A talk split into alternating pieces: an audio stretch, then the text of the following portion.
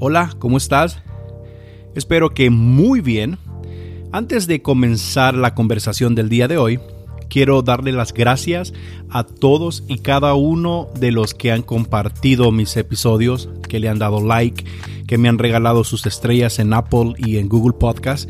Em, las personas que han escrito una reseña, gracias por algún par de correos que he recibido de diferentes países.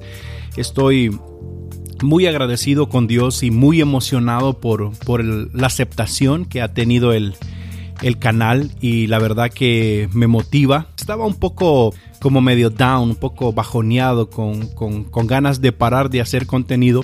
Pero al ver sus comentarios, al ver sus inbox, correos electrónicos, realmente el hecho de parar no es una opción. Gracias por motivarnos, gracias por impulsarnos. De verdad, de verdad, de todo corazón, la idea de este canal de podcast es que al menos en algún episodio alguna cosa haya bendecido tu corazón.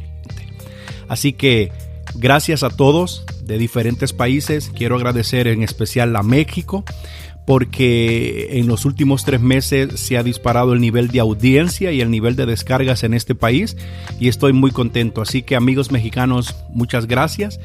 Y pues sin más que decir, voy a comenzar la conversación.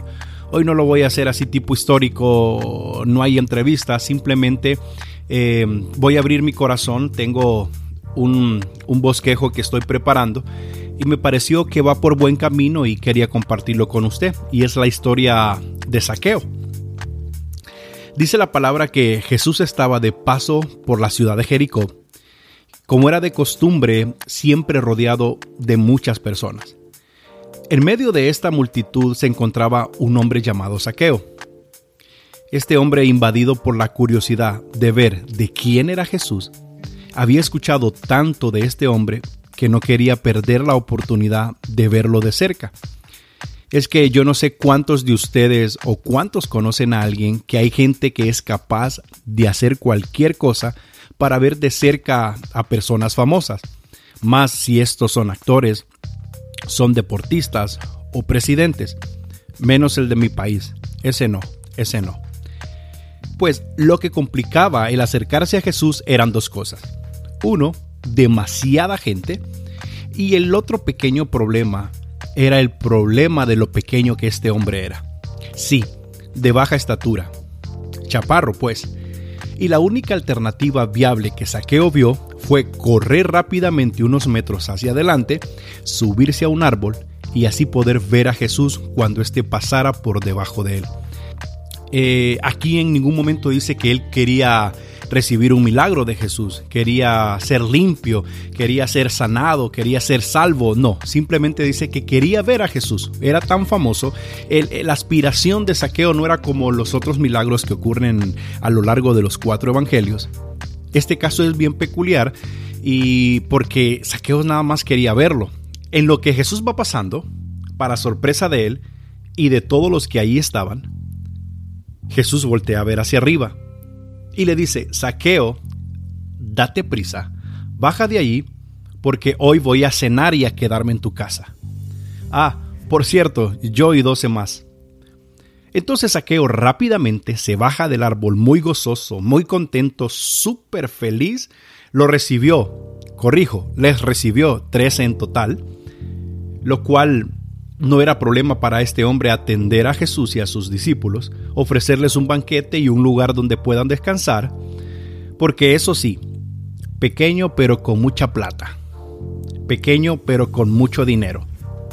Feria o varos, como dicen mis amigos mexicanos, pasta o guita si eres de España, plata si eres un pibe de Argentina, o cheles o cuartos si eres un tigre dominicano. Oye, di que como está la vaina, tigre. Bueno, como se diga en tu país o en tu región, lo importante que este hombre era rico, porque recuerde que era jefe de recaudador de impuestos.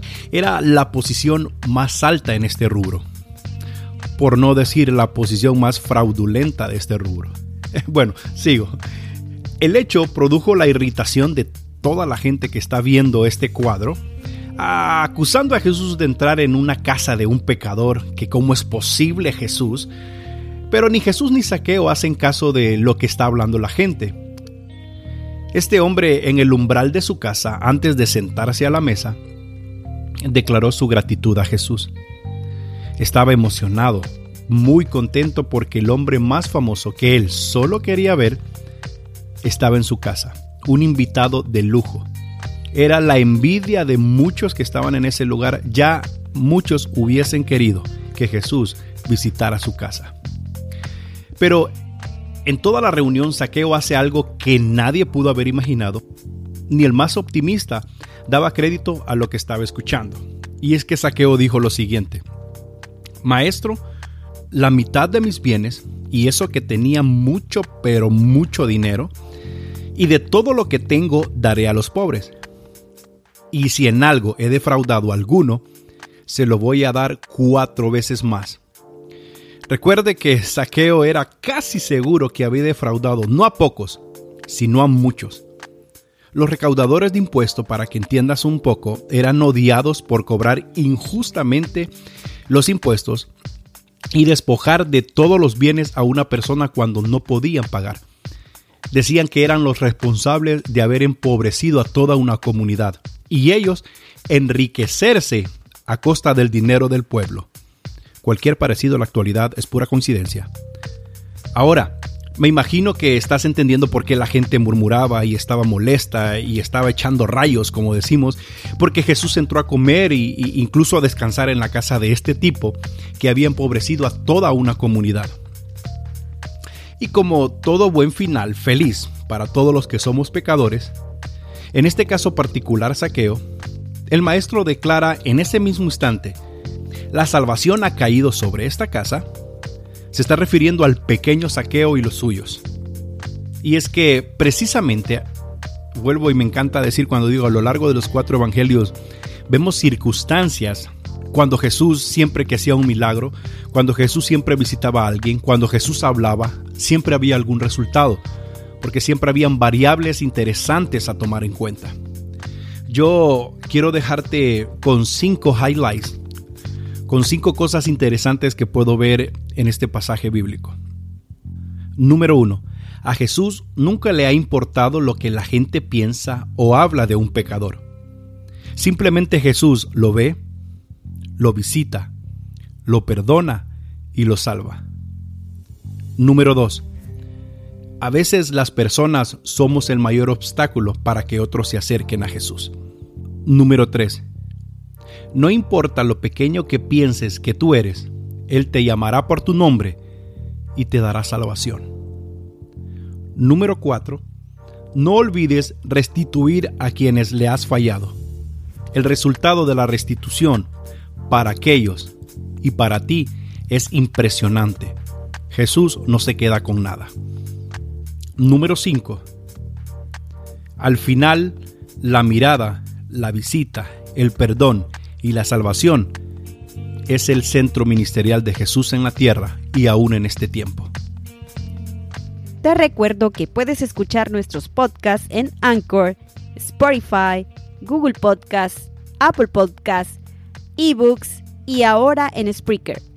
Y también puedes seguirnos en Instagram y Facebook como Cosas y Casos Cristianos. Escríbenos, queremos conectar contigo.